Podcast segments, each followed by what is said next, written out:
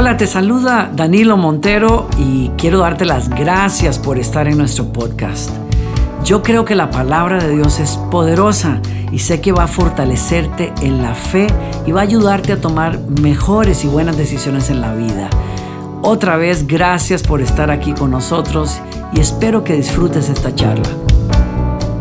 Es bueno ponerse a pensar de vez en cuando en lo que, lo que significa ser padre para nosotros los que somos padres. Es bueno tomarse un día, un tiempo. En algunas partes del mundo hay un día específico que, en, en el que celebramos a los padres, el Día del Padre. Y creo que es bueno, es bueno para nosotros que somos padres porque nos da la oportunidad de dar gracias al cielo, a Dios, por ese regalo. Y también quizás nos, nos permita reflexionar dónde estamos, ¿Cómo lo estamos haciendo? ¿Será que quizás tenemos algunas cosas que cambiar? Y pienso también en los hijos. Los hijos, para los hijos es bueno porque podemos usar ese momento en que paramos a celebrar a los padres para eh, amarlos, para expresarles nuestra gratitud, nuestro amor, regalarles algo. ¿Por qué no? Espero que mi hija esté viendo este mensaje. Pero también como hijos quizás nos ayuda para, para pensar dónde estamos nosotros en nuestra relación con nuestro Padre también. ¿Dónde estamos? ¿Habrá temas que están pendientes? ¿Habrá cosas que no se han solucionado? ¿Habrá un distanciamiento que quizás nosotros podemos ayudar a acortar? ¿Será que podemos usar esos momentos también para afirmar a nuestros papás, a nuestros padres? En fin, es valiosísimo, es valiosísimo. Cuando uno eh, se pone a pensar que esa, esa relación de padre e hijo es la relación que Dios pone en la humanidad para ayudarnos a entender quién es Él y cómo Él nos ama, como nos decía hace unos minutos tales. Ahora que yo soy padre, entiendo un poquito más esa dimensión de amor, un poco más eh, ese amor de Dios Padre que dice amarme tanto en el Evangelio que me da a su propio Hijo. Cuando uno piensa que la relación paterna eh, representa ese misterio que es Dios amando a la humanidad y llamándonos a volver a sí mismo para ser sus hijos, uno se da cuenta que es una relación demasiado importante y que, que dañada como está, porque el mundo Latinoamérica, los Estados Unidos, son países en donde hay una gran ausencia de padres. Abro la figura literalmente paterna. Hay una gran ausencia. Hay una gran ausencia también en el desempeño, en el desarrollo de esa relación, porque no tuvimos eso. Y se nos crea todo un continente que está con una figura paterna ausente y quizás hasta abusiva por causa del machismo. Cuando uno piensa en ese tipo de realidades, cuando uno piensa en los Estados Unidos, donde las, comunidades, eh, de diferentes comunidades padecen en los hijos las consecuencias de padres que no estuvieron, chicos más propensos a las adicciones, a la cárcel, a estar en la cárcel, a cometer crímenes, porque sus padres no estuvieron allí. Uno se da cuenta que es una relación muy importante que nuestra sociedad necesita recuperar, sanar, restaurar. Y me llama profundamente la atención que las escrituras, los profetas en el Antiguo Testamento, el profeta de Malaquías en particular, nos decía que cuando el Mesías prometido a Israel, el Salvador del mundo, cuando Él viniera a la tierra, Él haría una cosa que nadie más es capaz de hacer. Lo dice la Escritura, nadie más sería capaz de hacer presencia en el mundo y traer con Él reconciliación particular entre padres e hijos. Así lo dice Malaquías. Él volverá el corazón de los padres a los hijos y de los hijos hacia los padres. Yo soy de los que creo que ese tipo de reconciliación no es posible a menos que uno perciba de alguna manera en la vida de, uno lo que el Mesías de los judíos es, lo que el Salvador del mundo hizo por cada uno de nosotros. Cuando eso pasa, cuando vemos el amor de Dios Padre reflejado hacia nosotros al darnos a su propio Hijo, para morir por nuestros pecados y en nuestro lugar.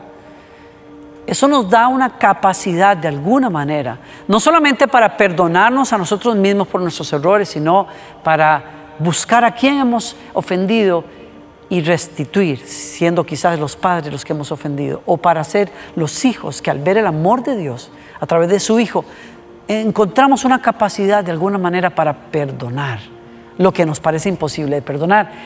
Ese es mi caso, ese es mi testimonio, eso es lo que yo viví. Creo que, el Evangelio es tan poderoso que hace posible que esa reconciliación que hubo en la cruz de pronto me afecte a mí al punto de que yo sea capaz de buscar reconciliación.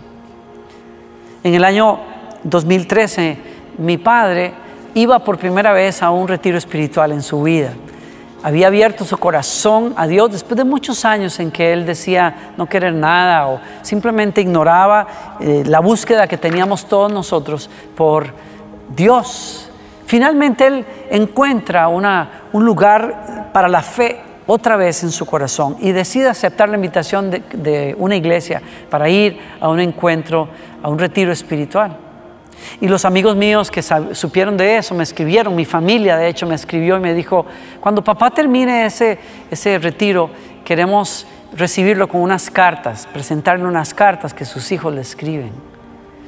Curiosamente, hace unos días encontré ese correo, ese, correo electrónico donde yo le escribí a papá. Y quiero permitirle, permitirme leérselos a ustedes. Estimado papá, espero que recibas esta nota al regresar de un fin de semana muy especial para vos. Quiero que sepas que me alegra saber que aceptaste la invitación para estar en este retiro. Deseo animarte a dejar atrás todo aquello que en tu pasado te causa dolor o pena. Por eso quise escribirte. Es cierto que las cosas que pasaron en la familia nos causaron mucho daño a todos, pero es bueno saber que todo ha redundado en bendición para muchos. Dios Padre es tan poderoso que puede volcar las cosas que el enemigo quiso usar para destruirnos en motivos para bendecirlo a Él y a otros. Ese es mi testimonio. Nunca olvidaré la noche de Navidad que conversamos camino a tu casa y por primera vez abriste el corazón y me compartiste tu arrepentimiento y tu lado de la historia. Con humildad dijiste que no eran excusas, simplemente la admisión sincera de tus flaquezas y desaciertos como hombre. Y créeme, lo entendí y admiré tu humildad y honestidad. Aquella noche te compartí que el perdón que buscabas ya te lo habían dado dos mil años atrás en una cruz. Y ese perdón ahora me había hecho libre a mí también. Tampoco olvidaré la noche en que pasaste adelante en una plataforma al final de una charla que di y pediste perdón en público por haberle fallado a mi madre y a nosotros. Aprendí a respetarte por tu humildad y valentía. Has tenido una vida dura, pero Dios te ha guardado y te ha traído hasta acá para mostrarte que Él es tu Padre y que está contigo. Papá, te bendigo. Estoy orgulloso de vos y te recuerdo que tienes mi respeto y amor. Dicen los que estaban cerca de, papá cuando él regresó de ese retiro, que lo primero que hizo fue preguntar por todos nosotros, preguntar por mí, preguntar por mi hermana, por mis hermanos. Yo no vivía en el país, pero a partir de ese retiro fue más constante la búsqueda de papá hacia cada uno de nosotros y hoy, hoy que él ya no está, tiene un año de haberse ido con el Señor, esta carta es poderosa para mí. Quizás te recuerde que es posible restaurar cosas que parecen estar completamente deshechas. Yo creo que todos necesitamos una carta así. He titulado esta reflexión corta Una carta para un padre. Yo creo que todos necesitamos una carta así. Yo creo que los padres necesitan una para animarles, afirmarles, aliviarles el alma cuando la culpa los agobia. Eh, creo que es importante porque ahora que soy padre me doy cuenta que uno se pone una carga muy fuerte encima de sí mismo, Uno se pone grandes expectativas también, uno espera ser, ser un padre perfecto y uno se da cuenta que no lo es y que falla muchas, muchas veces y, y anima y ayuda cuando los hijos se detienen y nos dan gracias y, y nos dicen que somos el mejor padre del mundo. ¡Wow! Eso llega fuerte al corazón de uno cuando uno sabe que no lo es, pero que la, la gracia en un hijo lo hace vernos así. Los hijos necesitamos también escribir una carta así para librarnos, liberarnos de frustraciones, dejar ir dolor y resentimiento y reconectar corazones. De eso estoy hablando hoy. Reconectar eh, corazones. Hay algunos de nosotros que estamos trabados, estamos resentidos, estamos amargados, estamos enojados y no tenemos la capacidad de sentarnos con, con, mi viejo, como yo lo hice alguna vez, y abrazarlo y besarlo, una cosa que nunca pensé que iba a hacer, pero Dios hizo posible eso en mí. Dios me mudó el corazón. Algunos quizás eh, no hayan de dónde, pero una vez que le abras el, el corazón al amor de Dios Padre, la cosa va a ser diferente. Quizás no puedas darle un beso o abrazarlo, pero quizás puedas escribirle un correo como yo lo hice, escribir una carta o hacer una llamada y aunque hay una distancia, quizás la distancia te ayude a decir mejor las cosas. En mi caso, para mí era muy difícil decir las cosas, así es que escribí. Y escribir me dio la pausa y me dio la manera de encontrar la tónica para que mis palabras realmente llegaran sin reclamos, sin reproches, sino como yo realmente quería. No con la carga emocional negativa, sino con una actitud distinta. Mi vida fue cambiada porque el Evangelio que es otra carta de amor. Es la carta que escriben los apóstoles que vieron a Jesús, que anduvieron con Él, que escucharon sus palabras, vieron sus milagros. Esa carta la escriben impactados, cambiados ellos mismos también. Ellos la escriben para que generaciones y generaciones puedan escuchar qué fue lo increíble que Dios hizo en una cruz. ¿Qué fue lo increíble que Dios hizo cuando se encarnó en Jesucristo y nos abrazó y nos besó y nos levantó del piso y limpió las lágrimas y finalmente fue a la cruz a morir por nuestros pecados. Ellos lo escucharon decir, Padre, porque el amor de su vida era el Padre. Cuando la gente le preguntaba a Jesús, eh, ¿cómo haces las obras que haces? Él decía, no tengo secretos, es el Padre que vive en mí. Eh, yo veo al Padre hacer lo que Él hace y es lo que yo hago. Y nos está hablando de su vida de intimidad con Dios, su vida de oración. Se nos dice, los discípulos observaron que Jesús pasaba largas noches a solas en la montaña, en el desierto, en comunión con su Padre y lo vieron tal, tan tan metido en esa intimidad con Dios, la persona más querida, más importante para él, que finalmente le preguntaron en alguna ocasión, enséñanos a orar porque se ve que tú la pasas muy bien, enséñanos cómo es Dios. Y les dijo, oren así, Padre nuestro.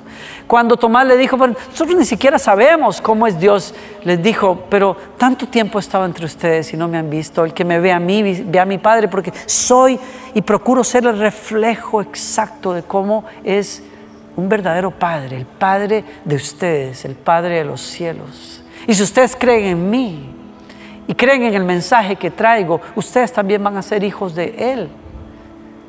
¿Qué testimonio es el Evangelio? Cuando lo abrazas, cuando lo crees, cuando lo, recibes, te cambia la vida. El, solo el Evangelio hace posible que ese abismo entre el pecado Dios y nosotros se quite a un lado y tengas paz con tu alma y tengas paz con Dios seas llamado hijo de Dios. Tú y yo que éramos enemigos de Dios, nos volvemos por Él, por su obra, amigos de Dios, hijos de Dios.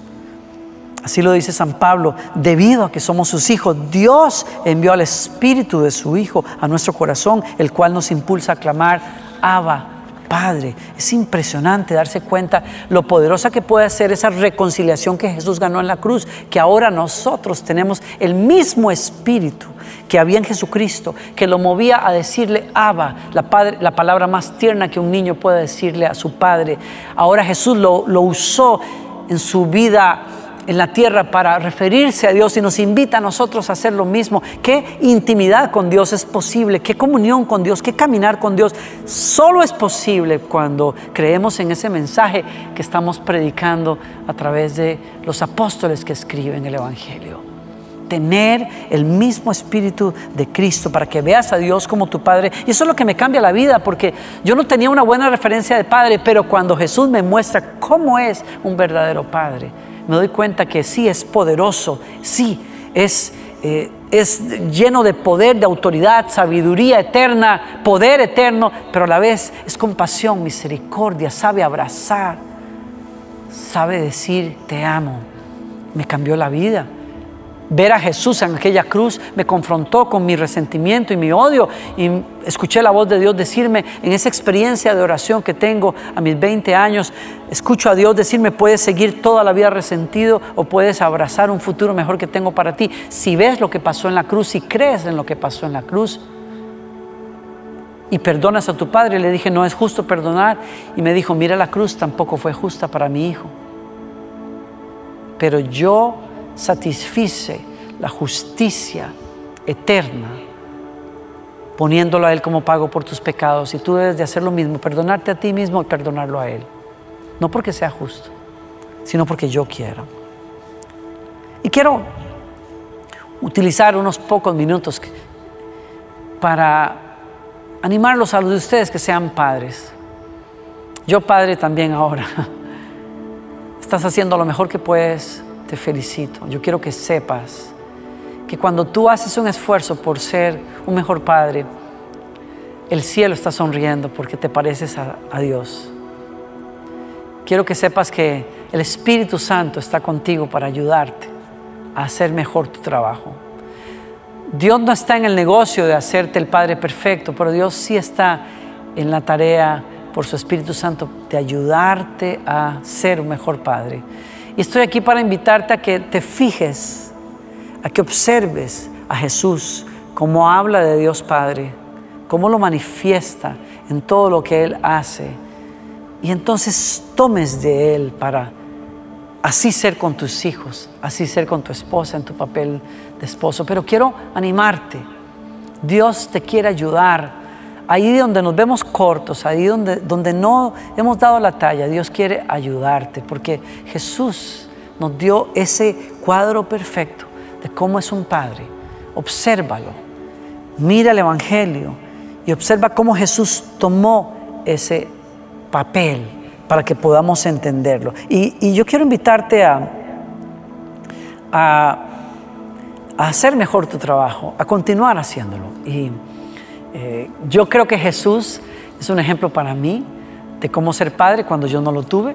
¿Por qué? Porque Jesús para revelarnos a Dios Padre simplemente es Dios encarnado. Dios puso su tienda entre nosotros, se acercó a nosotros para enseñarnos, se acercó a nosotros para abrazarnos estuvo en Cristo hablando palabras de vida, como ya lo dije. Y creo que es el mejor ejemplo que te puedo dar de cómo nosotros podemos realizar nuestra tarea de padres mejor.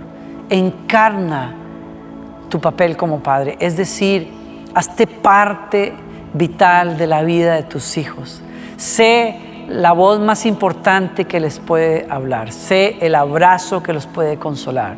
Sea aquel que va a estar allí para limpiar lágrimas, sea el que está allí para eh, limpiarles una, una herida, sé el que está allí para aplaudirlo la primera vez que ganan un partido, sé el que está allí en la graduación, sé el que está allí para darles gracias cuando hacen un favor y se portan bien.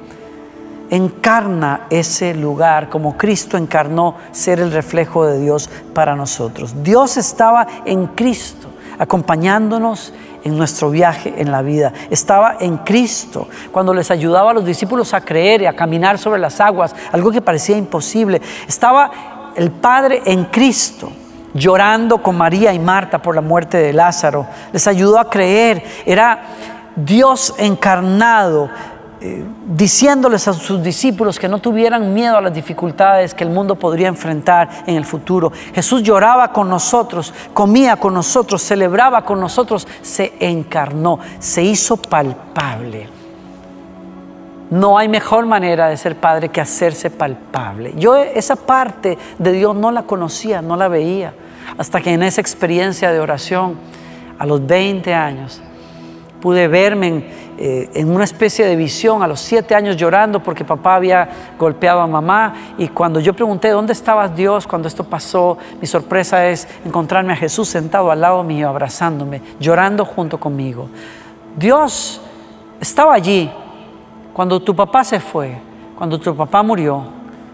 Estaba allí llorando cuando Él quizás abusó de tu persona, cuando te abandonó, cuando mintió, cuando no fue leal. Estaba ahí, llorando que un padre no fuese el reflejo para el cual Dios lo diseñó que fuera. Pero estaba en Cristo Jesús para llenar tu necesidad y la mía. Y está hoy aquí para ayudarte a ti a ser ese reflejo de Dios Padre a tus hijos. Abraza, hazte presente, encarna encárnate en la vida de tus hijos, sé la voz para ellos. Yo sé que tenemos todos retos grandes, tenemos trabajos, tenemos sueños, tenemos cuentas que pagar, todos tenemos mucho entre manos, pero cuando priorizamos estar presente, encarnar la vida junto con nuestros hijos, eh, la historia cambia, nos hacemos realmente un reflejo Dios y nos da una tremenda paz y satisfacción cumplir ese papel como padres, para lo cual Dios está aquí para ayudarte. Y por último, le hablo a algunos de ustedes, quizás tú que no has sido el mejor padre del mundo porque ni siquiera lo procuraste, porque no sabías.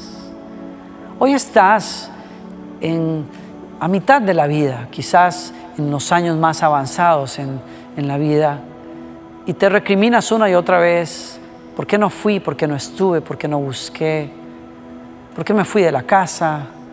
¿Por qué dejé a esos hijos que otro los criara por mí? Hay todo tipo de cosas que un ser humano reflexiona cuando llega a la, a la etapa madura de su vida y no ha sido el mejor padre. Estoy aquí para decirte, Dios te perdonó ya. Dios te perdonó. Él, Él quiere restaurar ese corazón tuyo con Él. Primero que nada, porque el Padre que realmente necesitas conocer es el Padre Celestial. Y en unos minutos antes de que terminemos, quiero, quiero orar por tu persona, si me lo permites.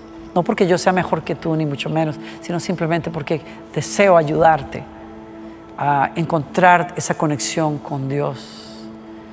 Y Él te está llamando. Y nunca es tarde para restituir. Nunca es tarde para hacer una llamada. Nunca es tarde para conocer a tus hijos, aunque sea dentro de ciertos contextos de respeto, puesto que tienen su vida, quizás ya tienen una familia hecha. Tu ex esposa ya vive con otra persona, está casada con alguien más y quizás acercarte puede ser una cosa eh, que afronte, que, que no sea bien vista, pero puedes encontrar maneras adecuadas, sabias de acercarte simplemente para escuchar a tus hijos, simplemente para celebrarlos, simplemente para decirles, aquí estoy, lo siento. Siempre se puede escribir una carta. Una carta puede aliviar vacíos tremendos.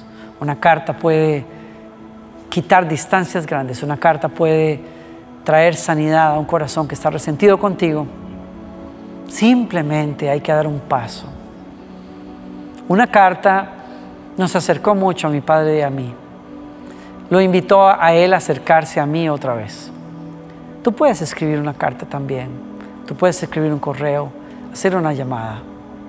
Y quizás reconquistar el corazón de un hijo. Porque al final de cuentas, ¿qué es ser padre si no ganar el corazón de nuestros hijos? Termino con esta reflexión.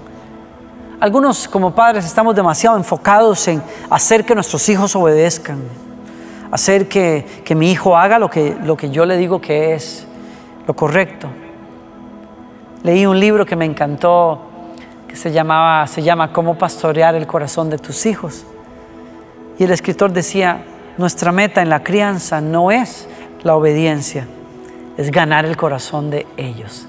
Gánate el corazón de tu hijo.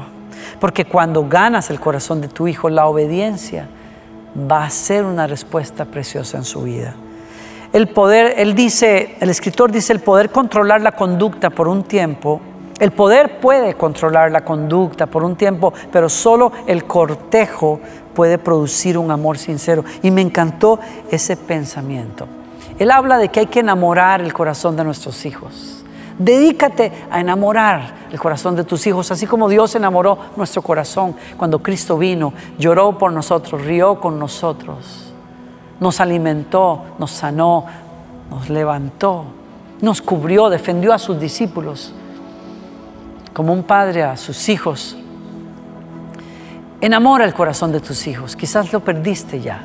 Tengo un amigo que hizo un esfuerzo extraordinario cuando su hijo estaba lejos de él. Era un ministro que había perdido la confianza de su hijo, eh, que creció en la iglesia y en medio de la crisis más fuerte que había entre ellos, encontró ahorros, lo mandó a, a un viaje que soñaba tener ese muchacho y a las pocas semanas le llegó de sorpresa donde estaba. Y aquel muchacho se quedó mudo, lloró cuando recibe a su padre y le dice, tú no puedes estar acá, papá, tú tienes muchas cosas como pastor de la iglesia. Y él le dijo, no, estoy aquí, tú y yo vamos a pasar tiempo juntos.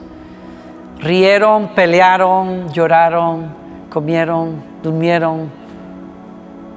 Y ese hombre me decía con una gran sonrisa en su cara, muchos meses después, Danilo, yo recuperé el corazón de mi hijo. Tú puedes recuperar el corazón de tus hijos, pero necesitas entablar un cortejo, realmente proponerte ganar el corazón de ellos. Y si ya lo estás haciendo, te felicito, pero si has perdido esa conexión, búscalos, pasa tiempo con ellos, comparte alegrías, llora con ellos, escúchalos, ten ten, abraza una capacidad de tener empatía hacia ellos. Ellos necesitan saber que tú los comprendes, que tú estás allí no para juzgarlos, que tú estás allí para compartir la vida con ellos.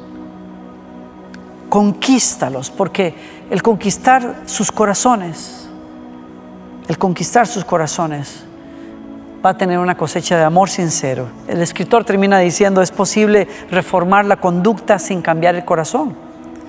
Y la obediencia sin el corazón es letal para el desarrollo de una auténtica fe. ¿Y por qué lo dice? Porque quizás el mensaje con el que te dejo acá y que me llegó más profundo a mí es darme cuenta que mi tarea mayor como padre es pasar mi fe. Yo soy alguien que ha servido a Dios toda la vida y que amo a Dios y que quiero servirle todos los días de mi vida. Y para mí la tarea más importante es que mi hija conozca a Dios. No, no lo va a conocer a menos que yo gane su corazón primero lo enamore, porque al enamorarlo quizás tengo mayor posibilidades de ayudarle a entender quién puede hacer Dios para ella y que lo ame y lo sirva como yo lo he hecho durante toda mi vida. Muchos estamos demasiado enfocados en que cumplan con sus tareas, en que ganen los exámenes, en que saquen buenas notas por aquí, en que hagan esto y hagan aquello, cuando en realidad nuestra tarea más importante es poder ganar el corazón de ellos, enamorarlo, porque en la confianza y en esa capacidad de tener empatía y amor hacia ellos, no solamente vamos a ganar su oído para que escuchen nuestro consejo, sino que los vamos a poder ganar para Dios también. Te quiero invitar a que lo hagas. ¿Me permitirías orar por ti? Quiero orar por aquellos que son padres dolidos, golpeados, que no la sienten que no la lograron como padres. Yo quiero invitarte a que cierres tus ojos y le digas, Señor, perdón, perdón. No fui quizás el mejor reflejo de lo que un padre es. Te pido perdón, Señor. Pero sé que me escuchas, sé que me amas. Sé que tu palabra dice, de tal manera Dios Padre amó al mundo que dio a su propio Hijo, para que todo aquel que en Él cree no se pierda y tenga vida eterna. Yo te abro mi corazón, me rindo a ti, te pido que entres, que me cambies el corazón, me cambies la vida. Dame, Señor, una oportunidad nueva de que en estos años que tengo por delante yo pueda conocer el amor de un verdadero Padre y pueda ser el reflejo de ese amor hacia mis hijos. Yo oro, Señor, por padres en todas partes que están haciendo lo mejor que pueden, pero que tienen esa carga encima, demandas, quizás del mundo, de su familia extendida, quizás de sus propios hijos, de su esposa, no lo sé, pero oro Señor que tú los, los levantes hoy, que les ayudes a entender lo que es, que tú sabes lo que es ser padre, que tú, Señor, estás aquí para levantarlos, para animarlos, para fortalecerlos, para darles la sabiduría que les ha faltado, para darles la fuerza de restituir si es que han ofendido, para darles la fuerza de buscar, hacer un esfuerzo grande, hacer aquello de lo cual tú eres ejemplo, que hiciste un esfuerzo que no podemos imaginar al encarnarte y morir por nosotros. Ayúdanos, Señor, a ir más allá. Oro por aquellos que necesitan recuperar, salvar familias, matrimonios. Señor, dales la fuerza a través de este encuentro contigo, Señor. Y hoy bendigo a cada padre que está haciendo un trabajo fuerte. Yo oro, Señor, que ellos puedan escuchar ese aplauso que tú les das, que puedan recibir el amor de sus hijos, que puedan animarse a sí mismos, no a ser un padre perfecto, a ser el mejor padre que puedan hacer con tu ayuda. Gracias por estar atento. Gracias por escucharnos, Señor, en el nombre de Jesús. Amén. Gracias por acompañarnos. Espero que hayas disfrutado del mensaje. Y si fue así, te invito a que te suscribas a nuestro podcast. Cada semana tendremos un mensaje nuevo para ti. Quiero invitar también a que compartas el mensaje con amigos y que nos escribas también.